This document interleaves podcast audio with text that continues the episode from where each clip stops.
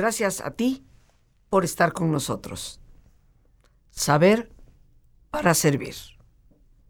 El estrés, queridos amigos.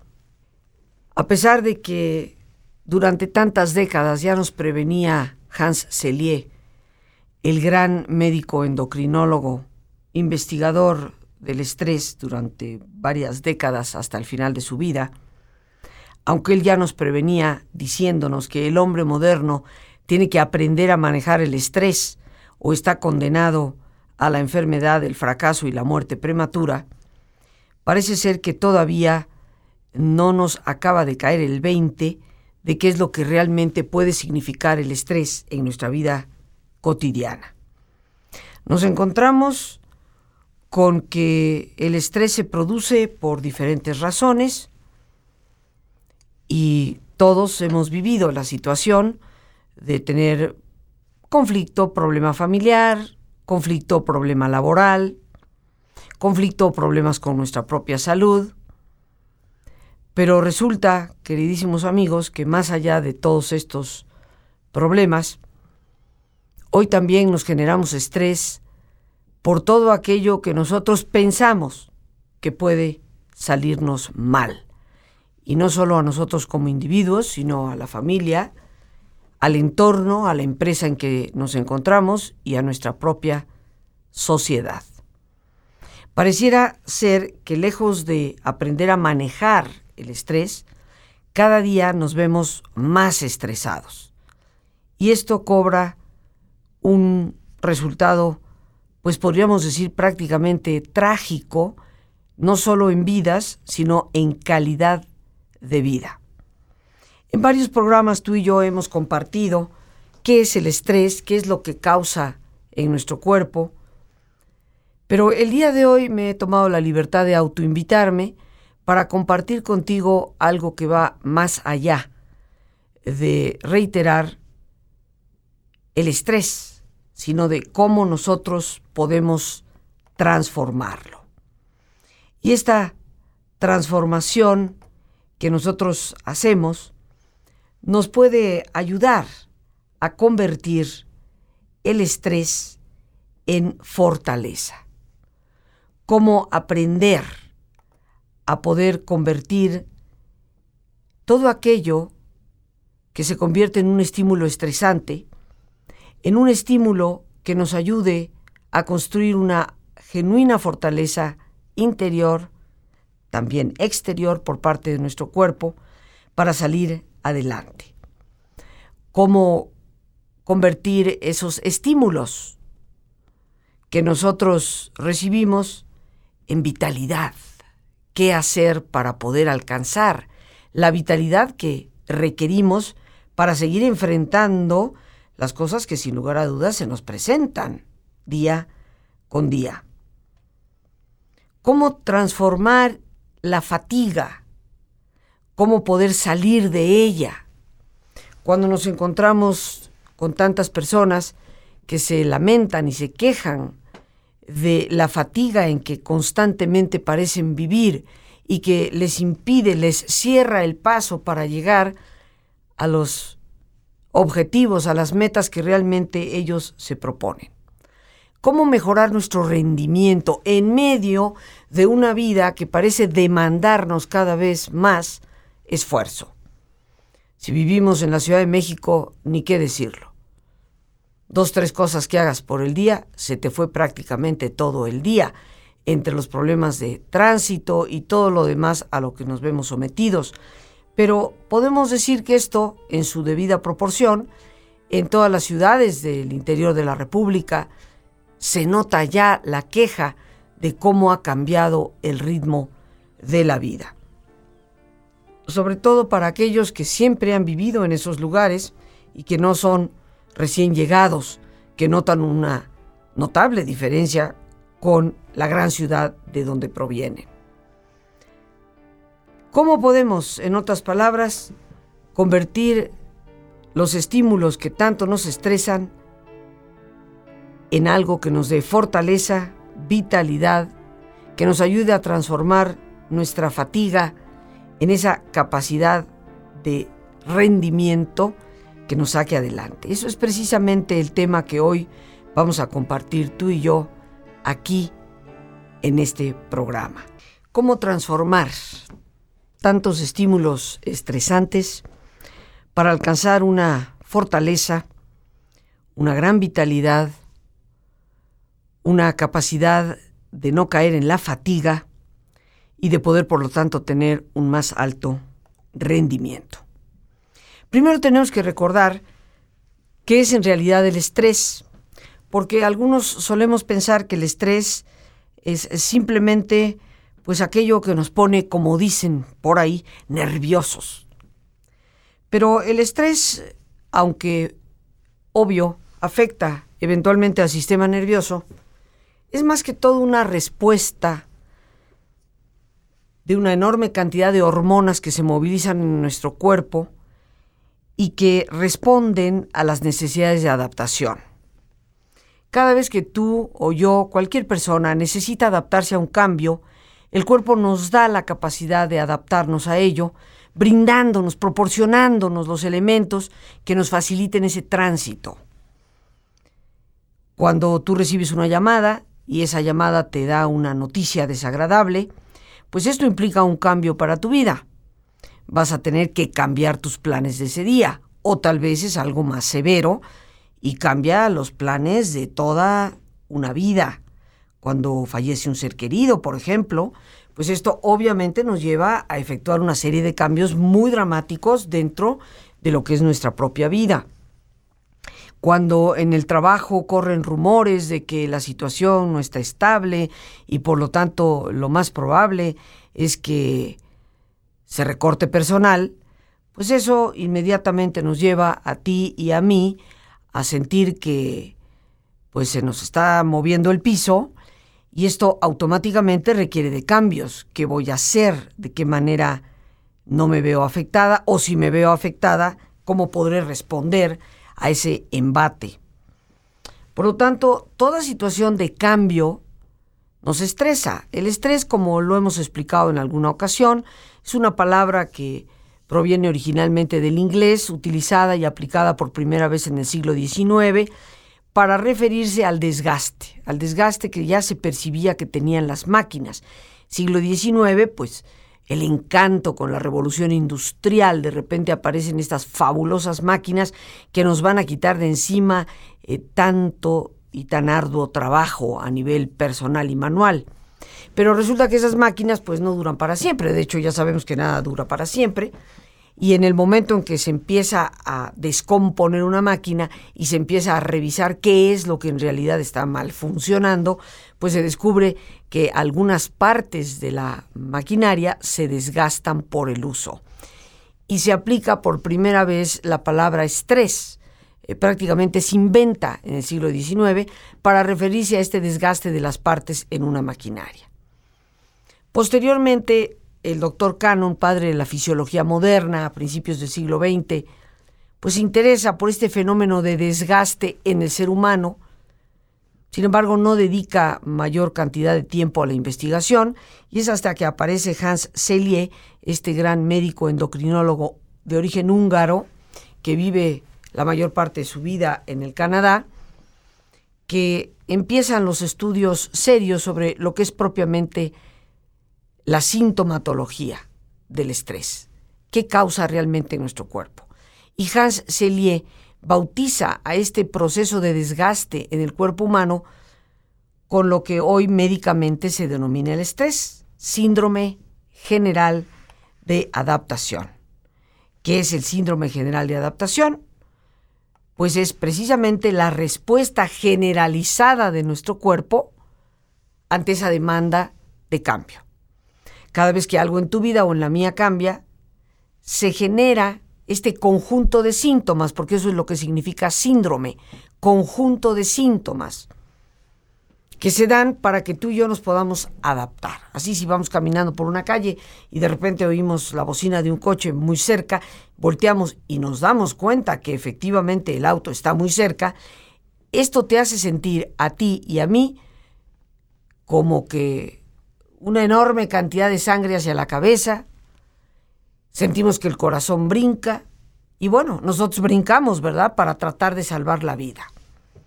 Esa respuesta que tenemos muscular para poder brincar más de lo que comúnmente brincamos, para poder salvar nuestra vida de esa manera, se debe a ese conjunto de síntomas que se han presentado en todo el cuerpo, por eso es general, para adaptarnos y poder brincar y poder salvar la vida. Así pues, el síndrome general de adaptación va a generar fundamentalmente dos hormonas muy importantes en forma abundante, la adrenalina y el cortisol. Esto va a hacer que nuestro corazón lata más rápido, que haya una mayor afluencia sanguínea porque los vasos, eh, el sistema circulatorio se, se aprisiona, se aprietan. Por eso el estrés es pues algo muy terrible para la hipertensión, para la presión arterial alta. En la medida en que nosotros respondemos de esta manera, pues sí, salvamos la vida ante una emergencia, pero el hecho es que este mecanismo de supervivencia, porque el estrés no es más que un mecanismo de supervivencia que nos permite correr o luchar, lo hemos sobreabusado. Tenemos cambios tan constantes hoy en día, no acabamos de una cuando empezamos en otra, las noticias cambian ya no solo cada día, a veces cada tantas horas, tenemos que hacer ajustes de acuerdo a ello, esto va causando un desgaste tremendo en el cuerpo humano al grado que podemos caer en la enfermedad y eventualmente en la muerte. Pero, ¿qué es lo que necesitamos? Recordemos que cuando menos lo esperamos necesitamos adaptarnos. Justo cuando crees que todo es miel sobre hojuelas, de repente algo sucede y tenemos que adaptarnos a algo nuevo. Pero la vida no la podemos paralizar. Ese es el ritmo de vida que hoy llevamos. Ese es el ritmo de vida que se percibe en prácticamente todas las partes del mundo. No importa ya dónde estemos, todo mundo se queja de lo mismo.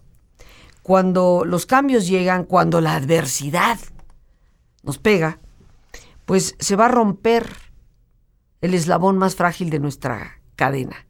Y todos tenemos un pie del, cual cojeamos.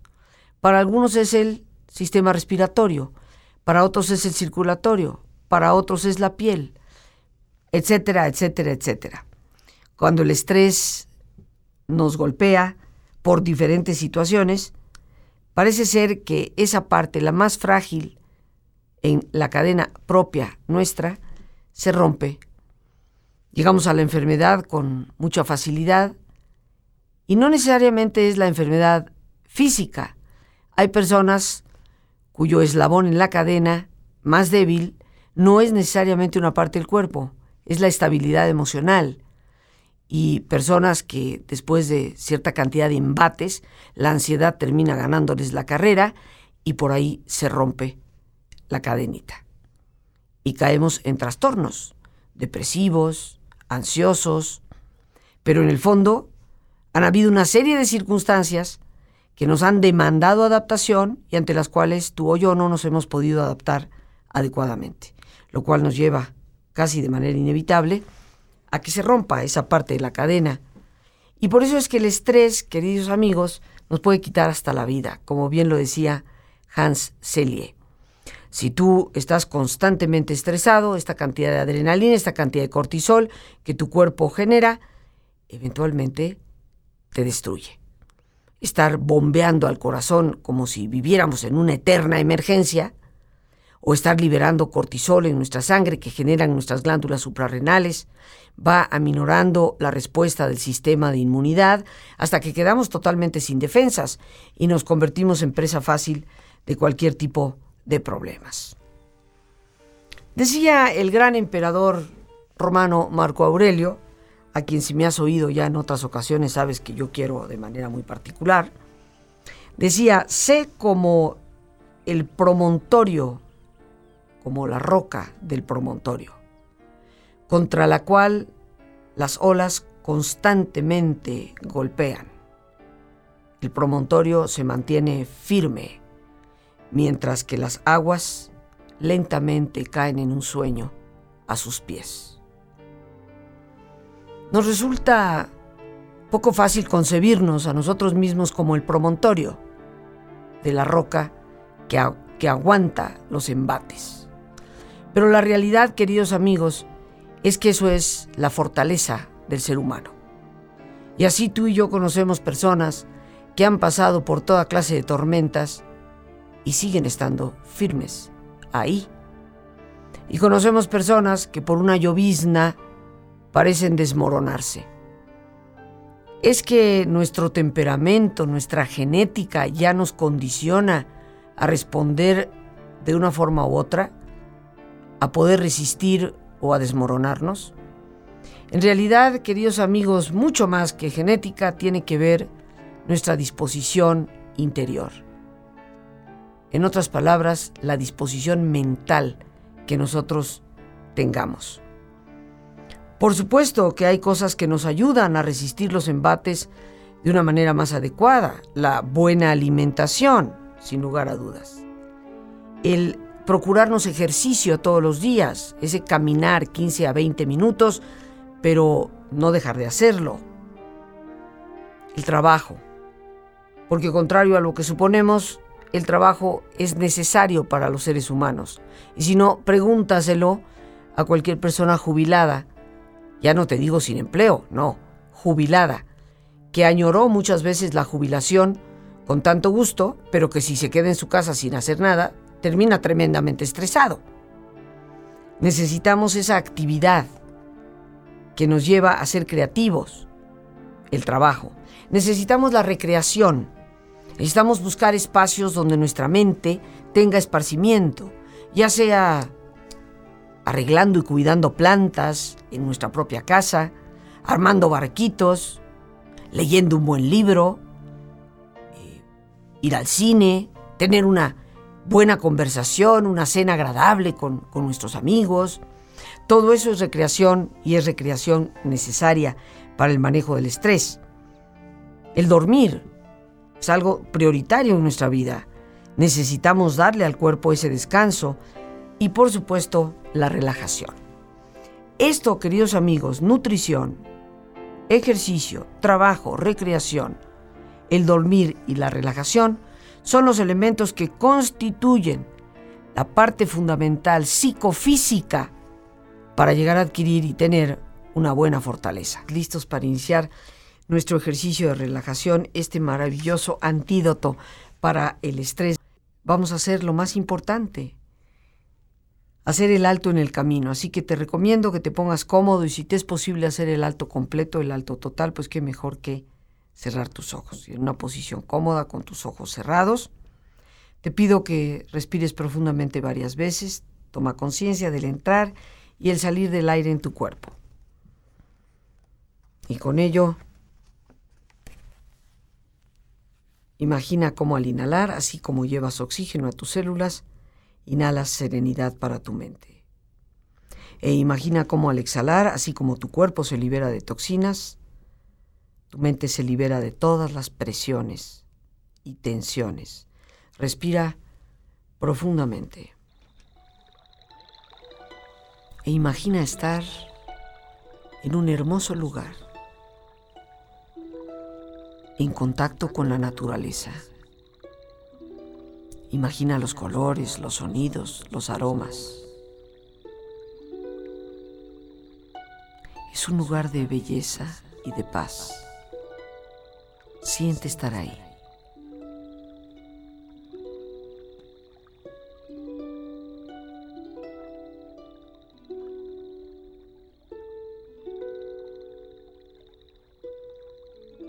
Con tu mente serena, imaginando estar en este sitio de absoluta paz, dispón a tu cuerpo al descanso, empezando por relajar tu cuero cabelludo relajando todos los músculos que cubren tu cabeza.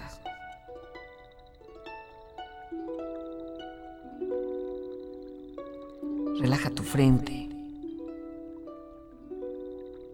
tus párpados, tus mejillas, toda la piel que cubre tu cara.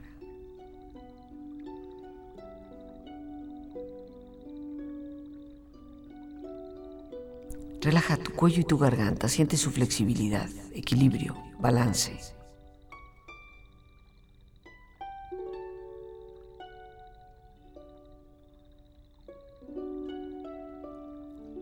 Relaja tus hombros, brazos y manos. Así como tu espalda. Siente una agradable sensación que relaja todos los músculos en estas partes de tu cuerpo.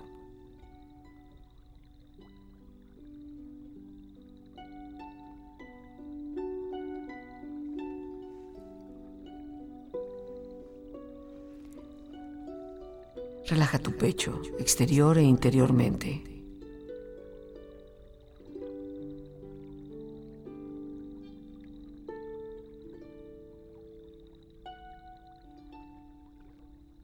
Relaja tu abdomen, exterior e interiormente.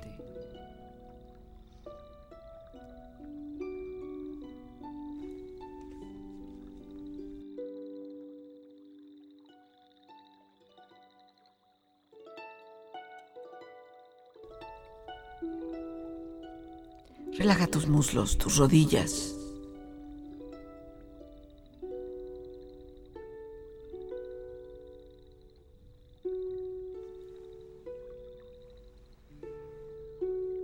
Relaja tus pantorrillas y tus pies.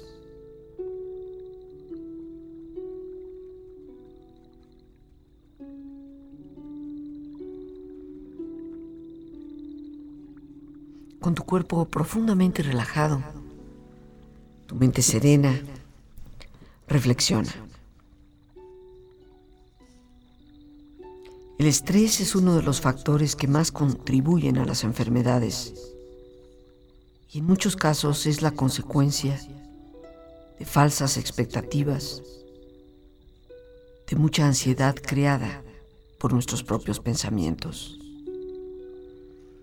Muchas personas experimentan estrés en su vida porque han renunciado a su felicidad a cambio de lo material.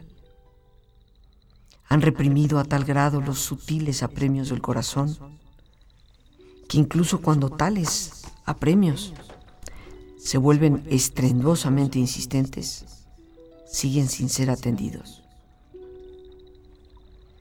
Muchas personas experimentan estrés en su trabajo porque no están haciendo lo que les gusta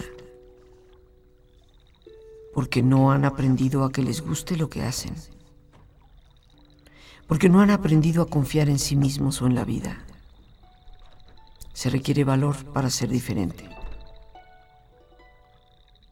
Otros experimentan estrés y ansiedad porque viven lamentándose del ayer o temiendo el futuro, pero ni uno ni otro existen. El ahora es el único momento del que se dispone. Ubicándose más en el ahora se aprende de los ayeres. Viviendo con mayor plenitud el presente, incrementa tus posibilidades de crear un mañana más disfrutable y apacible. Asimismo, el tiempo se extiende, la alegría inunda el cuerpo y el alma y el estrés deja de interferir con la felicidad.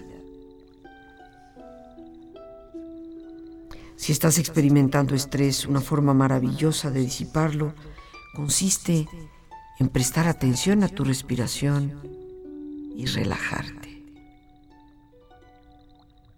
ubicándote en el presente. Y al situarte en el ahora, estás en mejores condiciones de conectarte con toda tu potencialidad interna. La elección en ese momento es si vas a reaccionar ante las circunstancias que has creado como si ellas ejercieran poder sobre ti o si vas a usar el poder de tu mente para crear algo diferente. Has de proceder conforme a tu sentir. Asume el control de tu vida y te darás cuenta que la vida misma no es más que el resultado de tus propios pensamientos. Respira profundamente.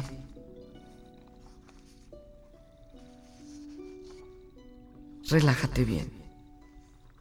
Y con esta experiencia empieza lentamente a estirarte, brazos, manos, piernas y pies, moviendo tu cuello, bostezando si lo deseas, haciendo que tu cuerpo retome su nivel de actividad habitual, hasta lentamente abrir tus ojos. Ojos abiertos, bien despierto, muy a gusto, bien descansado y en perfecto estado de salud, sintiéndote mejor que antes. Y retomando aquí lo que queremos retomar, decíamos, alimentación, ejercicio, trabajo, recreación, dormir y relajación. Porque aquí nos vamos a encontrar, queridos amigos, con una realidad que a veces no nos gusta reconocer. No existe un antídoto para el manejo del estrés, algo que nos ayude a manejarlo de una forma adecuada, que sea natural, más que la relajación. Todo lo demás sería pastilla. El estrés es una respuesta normal de adaptación de nuestro cuerpo. Cuando abusamos de esa respuesta, esta cantidad, este exceso de cortisol, de adrenalina en el cuerpo, empieza a cobrar cuentas, por supuesto, y sin lugar a dudas. La única manera en que podemos normalizar esa respuesta y contrarrestarla, inclusive a nivel fisiológico, es a través de la relajación. ¿Por qué? Porque la relajación nos va a llevar a una serie de cambios también fisiológicos. Y así como en el cuerpo se genera adrenalina y se genera cortisol, en la relajación se generan endorfinas que nos ayudan a manejar el dolor. En la relajación se va a reducir el ácido láctico que está relacionado con la ansiedad, con la angustia. Entonces, cuando la gente se relaja todos los días y observa que su ansiedad se va aminorando, es precisamente por eso, porque se dan cambios fisiológicos en nuestro organismo. Pero lo más importante es que en el proceso de la relajación nosotros empezamos a adquirir ese manejo de nuestro pensamiento. Y en el manejo del pensamiento está precisamente la manera en que nos ayudamos a construir más allá de esa fortaleza física que nos hace más resistentes a los embates, está esa capacidad de construir vitalidad, de poder construir un control interno que nos evite la fatiga a pesar del exceso de demanda que tenemos por el tipo de vida que hoy llevamos. Está en nuestra capacidad interna y en el manejo de nuestro pensamiento la posibilidad de generarnos vitalidad y de tener un mejor rendimiento en todas las áreas de nuestra vida. ¿Por qué hablamos de dinámica mental? Por lo menos lo hago yo, de la forma en que lo hago con este pues convencimiento que me ha dado la experiencia, porque queridos amigos, la clave para el manejo de nuestra vida está en nuestra manera de pensar. Dime cómo piensas y te diré cómo vives. ¿Qué es dinámica mental?